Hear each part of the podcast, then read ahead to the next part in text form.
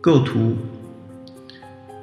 为了主题内容和形式的统一，必须严格制定与其相关的形式。我们应该在空间中针对被摄目标确定相机的位置，开始极其重要的构图。摄影对我来说是在现实中认识线条、块面和明暗变化的规律，用眼睛勾勒出主体。相机的工作就是将眼睛的决定表现到胶片上。拍摄一张照片，如画一张画一样，道出了全部。构图的作用是使视觉元素有机体协调起来。我们不能毫无根据地对画面元素进行组合，而且也不能让形式和内容相互毫无关系。在照片中存在一个造型因素，在它的作用下可以表现瞬间产生的运动轨迹。我们在移动的状态下工作，感知生命的形式。另外，摄影必须在运动中捕捉平衡的表现。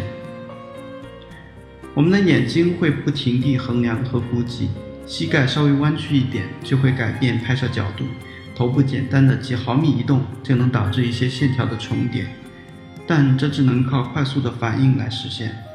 而幸运的是，我们可以不再试图进行艺术的表现，我们不停地调整相机到被摄主体之间的距离。几乎在构图的同时按下快门。我们呈现细节会依赖于细节，或者完全被它所束缚。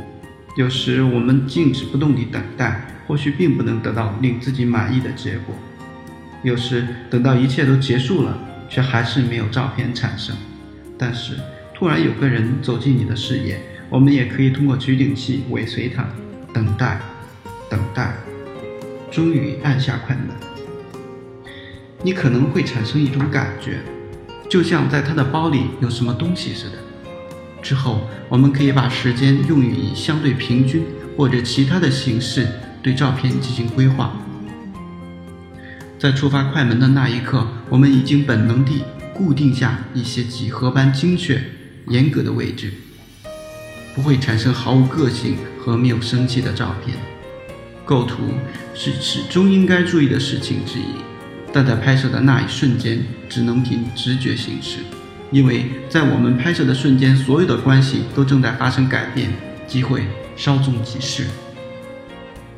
为了实现黄金比例，摄影师的罗盘只应该存在于他的眼睛里。任何关于几何构成的严格分析，任何计划方案的整理，都只是为一张照片的拍摄服务。显影、印放也都只是为了体现所反映的内容。我希望永远不会有那么一天，商家在售卖磨砂玻璃聚焦屏上带有拍摄模板的相机。相机画幅的选择对主题表现起着重要的作用。四边相同的方形画幅会使画面效果安定平和，但是我们不能经常使用正方形画幅。如果需要对一张照片进行裁切，那么将不可避免地会对均称的比例关系造成破坏。虽然可以在放大镜下对照片进行区域性放大，但是不合理的拍摄构图极少能在暗房里得到挽救，完整的视觉效果会一去不复返。